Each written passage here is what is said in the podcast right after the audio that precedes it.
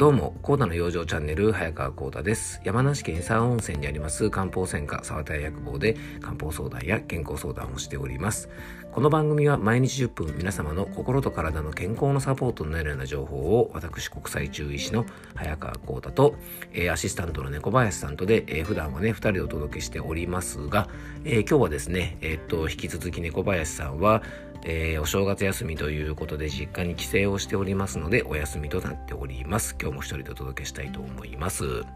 えっ、ー、と、今日ね、10月3日の日曜日ですね、えー、明日月曜日、1月4日からですね、仕事始めという方非常に多いんではないでしょうか。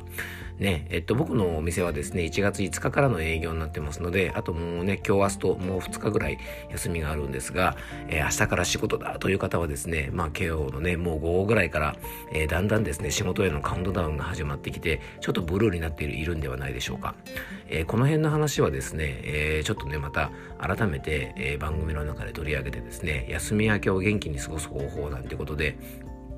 ちょっとね、えっと、今までサザエさんシンドロームとか、ブルーマンデー症候群とか、あの、そういうような話題でね、ちょっといろいろこう、番組の中でも養生について話してきたんですが、ちょっと違う視点でお話もしてみたいな、なんて思うので、えー、そのうちちょっと番組の中でも取り上げるかもしれませんので、えー、ぜひ楽しみにしておいてください。えっと、普段はですね、健康に関する情報とか、僕の専門である、えっと、漢方の養生法なんかを織り交ぜながら、えー、皆さんのね、心と体の健康のサポートになるような情報をこの番組では話してるんですが、えー、本来はですね、えっと、1月4日まではですね、えっと、年末年始休みということで、番組の配信の方はね、お休みしようかなと思ってたんですが、なんとなくね、やっぱりあのね、これまでもずっと毎日やってたので、うんと、やっぱりなんとなく喋らないと落ち着かないじゃないですが、何かね、あの、皆さんに、こう、なんかお伝えすることがあればななんて思ってですね、えっと、1月1日の元旦からはですね、えっと、僕がね、この、えー、元旦からですね、えー、お正月休み中にしたことなんかをちょっとずつあのお話ししています。特に健康に関するお話はないのでね、あの、健康情報を聞きたいという方は是非ね、あの、この機会にバックナンバー聞いていただけたらと思います。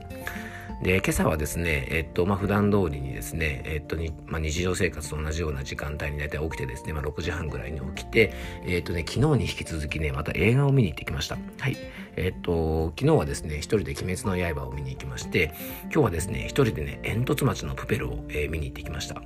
えー、昨日に引き続きですね、一人で映画を見に行ってるので、もしかしてね、あの、家族の仲が悪いんじゃないかとかですね、えっ、とね、なんかこう、ご心配される方もいるかもしれませんが、ご安心ください。あの、家族はめちゃくちゃ仲いいので、はい。あの、たまたまですね、僕朝一の会に、あの、一人でふらりと行って、一人でふらりと映画見に行きたいな、なんて思ってたので、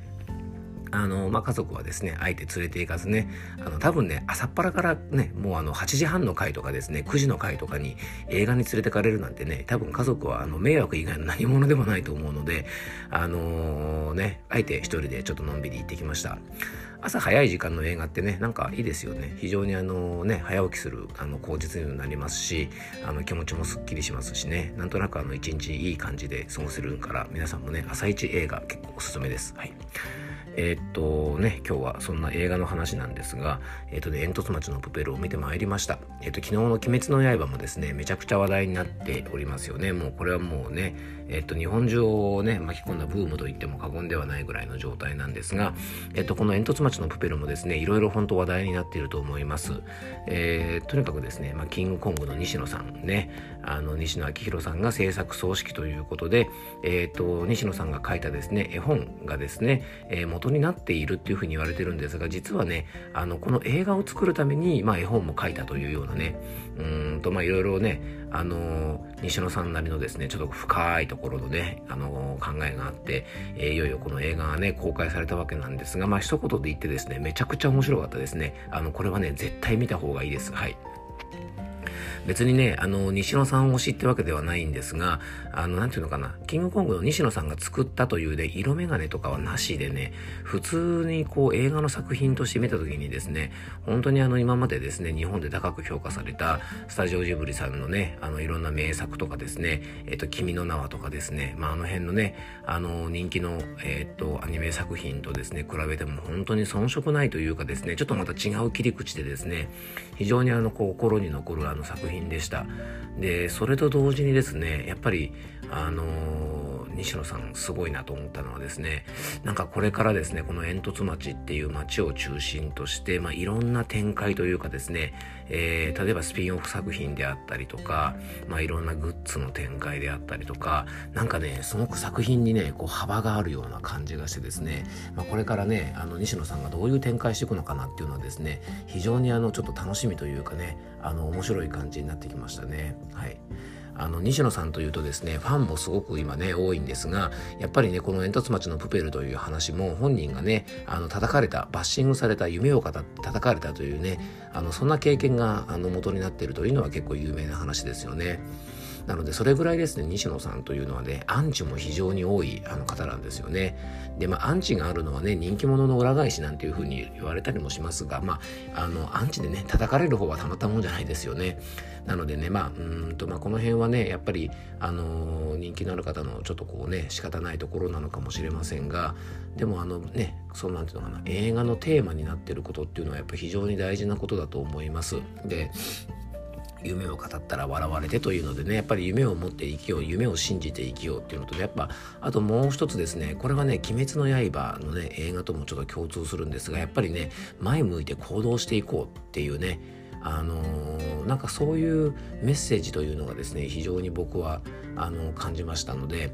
あのまあ、この煙突町のプブルもそうですし「えっと、鬼滅の刃」もそうなんですが当然ねあのマーケティングの、えー、ねやっぱり成功という部分はヒットしてる原因の一つかもしれませんがあとはまあもちろんあの作品としての圧倒的な質ですよね。あの質も非常にもちろん高いというのとあとやっぱねメッセージ性もねなんか非常にこのコロナの状態で、えー、ちょっとねこう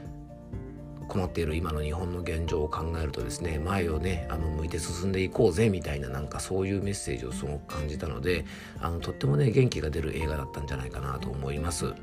えー、ぜひですねまだお正月休みあるという方や、えー、ね、あのまた休みの日まだもうしばらくねこの2作品しばらく公開すると思いますので、えー、ぜひですね機会があったらですね、まあ、昨日僕が見た「鬼滅」もそうですがこの煙突町のプペルはですねぜひ、あのー、見といた方がいいと思います。ねあの多分こうなんか大きな流れができるんじゃないかなと思ってですねこれからあのちょっと楽しみにしておりますので、えー、ぜひですねお時間ある方はこの煙突町のプペルあの見ていて見ていただいていただいてですねカミカミですね。えっともうね涙もろい方はですね、えー、バスタオル持ってった方がいいぐらい結構感動しちゃうと思いますので、えー、よかったらですね見てください。あのハッピーエンドで終わるのでね本当に気持ちよくあの一日過ごせると思いますので、えー、よかったら見てみてください。おすすめです。はい、えー、今日も聞いていただきありがとうございました。どうぞ素敵な一日をお過ごしください。漢方専科サーター薬局の、えー、早川幸太でした。ではまた。